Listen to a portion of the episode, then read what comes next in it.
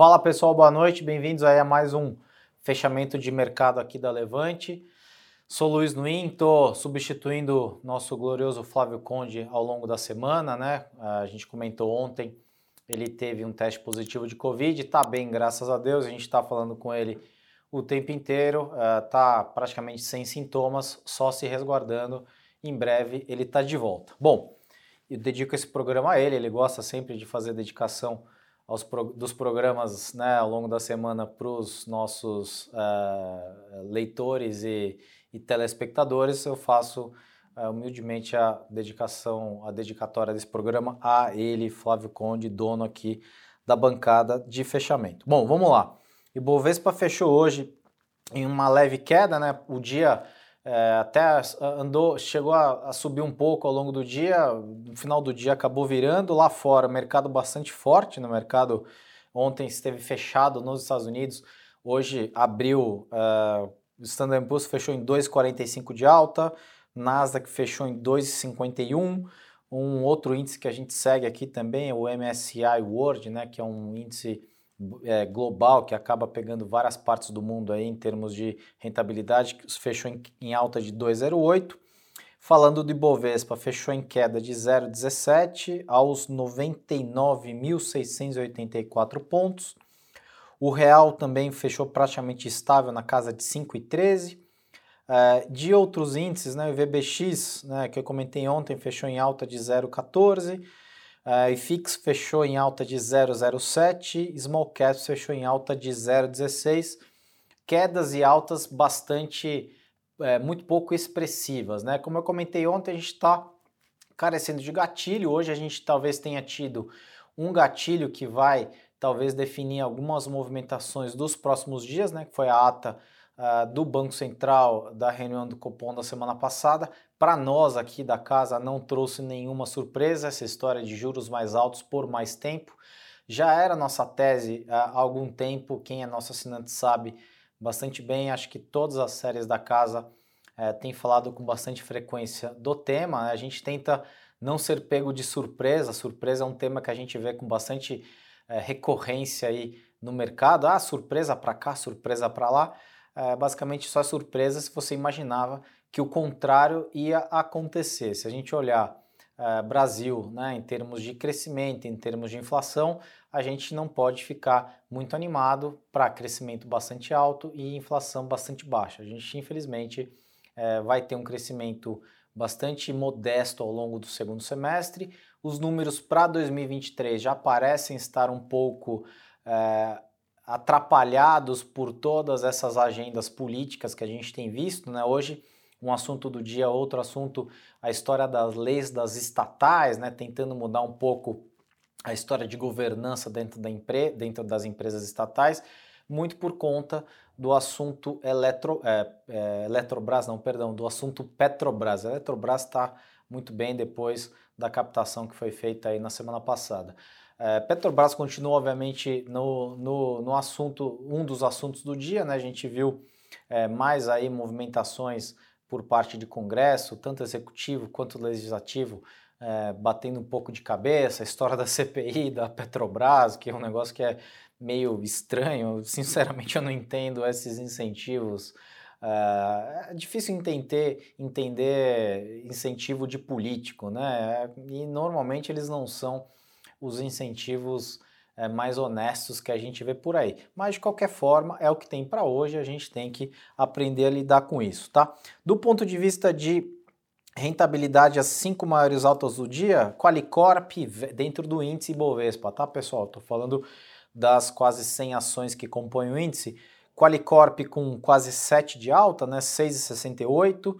VEG mais uma vez, né? Mais uma vez é, em alta. Hoje até é, a gente viu aí um, alguns comentários de outras casas é, falando de alguns números de VEG, talvez um pouco puxados, né? Crescimento na perpetuidade de 7, a coisa fica um pouco complicada, com 7 na perpetuidade, mas tudo bem.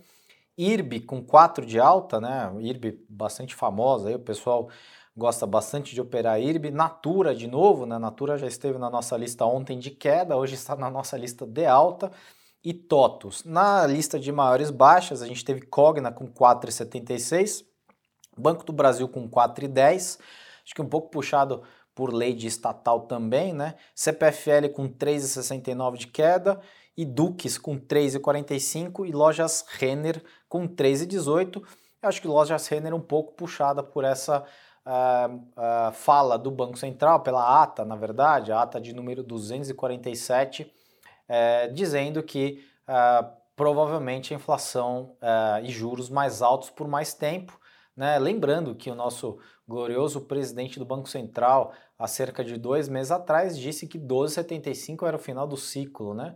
A gente, obviamente, desconfiava bastante disso, né? a gente nunca tem certezas, a gente sempre tem mais dúvidas, a gente desconfia bastante de certezas no geral, né? Mercado prudente é mercado com mais dúvida do que certeza. Deu no que deu, ele acabou errando, infelizmente, né? Acho que já errou jogando juros para dois, agora errou né, no final do ciclo uh, e provavelmente uh, a gente está começando a estudar uma tese aqui na casa de que ele pode errar um pouco a mais nesse tamanho de juros, porque a gente está indo um pouco, é, não é o, o cachorro que, que está abanando o rabo, né? o rabo está abanando o cachorro. O Banco Central parece que fica esperando, vem um dado, ele se surpreende e reage. Ele se surpreende e reage quando, para nós aqui, para mim particularmente, a função de Banco Central é estar tá um pouco anterior à curva e não depois da curva, tá? Deixa eu ver se tem mais alguma coisa relevante aqui, pessoal. Acho que principalmente o assunto do dia foi esse mesmo, né? Lá fora também bastante sem direção. É, se a gente olhar setorialmente falando, né, a gente teve alguns papéis de energia andando muito bem. Exxon, ah, uma empresa de petróleo norte-americana que a gente acompanha aqui com bastante carinho, subiu 6,22, Apple subiu 3,28. Como eu falei, Standard Poor's fechou em alta de 2,45 se a gente olhar o número de é, os, tipo, os setores que estão é, que compõem essa alta, a gente vai ver tecnologia, energia, consumo, a gente vai ver uma série de setores. Eu acho que agora o mercado de novo está né, tá em outro processo de capitulação lá fora, né, falando especificamente do mercado norte-americano, em outro processo de capitulação depois da alta de 0,75 na semana passada, que até segunda-feira da semana passada a expectativa de 90% do mercado era de 0,50. É, veio aí uma matéria no Wall Street Journal de uma pessoa que conhece bastante o, o, a parte é, interna, né, digamos assim, do, do Banco Central Americano, dizendo que 0,75 estava bastante, era bastante possível que isso acontecesse. Na terça-feira da semana passada ainda, hein, pessoal?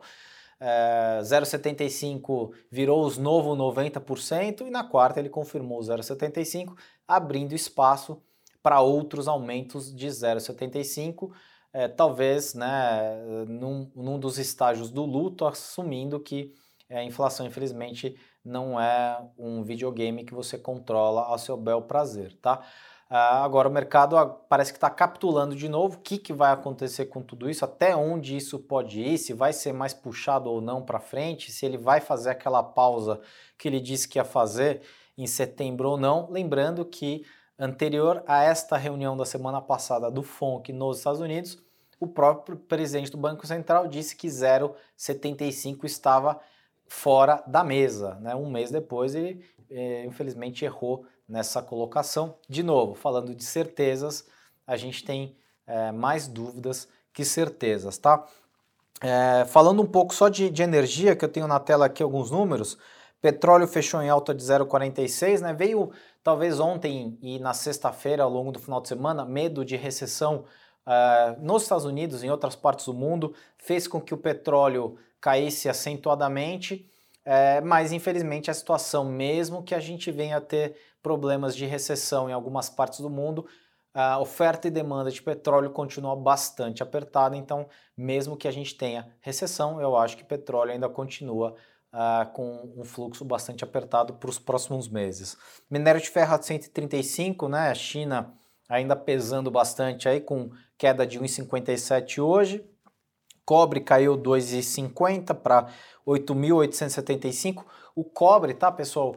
É, tem muita gente que chama de lead indicator, né? Quando o cobre está para cima ou para baixo, isso é um indicador antecedente de uh, crescimento ou não crescimento global. O cobre veio recente aí dos 10 mil dólares, a gente está falando de 8.900 dólares a tonelada.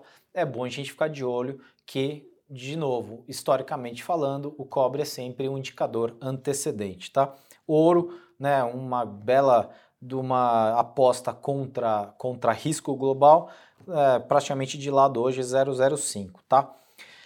Eu acho que é isso, pessoal. Deixem seus comentários se vocês gostaram desse vídeo. Né? Deixem o like para outras pessoas, para que outras pessoas consigam ter acesso a esse conteúdo. É, comentários, dúvidas e críticas sempre muito bem-vindas. Deixem aí suas críticas uh, e elogios também. A gente aceita de tudo, tá, pessoal? De críticas a elogios, fica à vontade. A gente faz questão de ler tudo, sempre para trazer para vocês informações mais relevantes e que ajudem ah, na tomada de decisão, tá bom? Fico por aqui, pessoal. Até amanhã. Nos vemos. Tchau, tchau.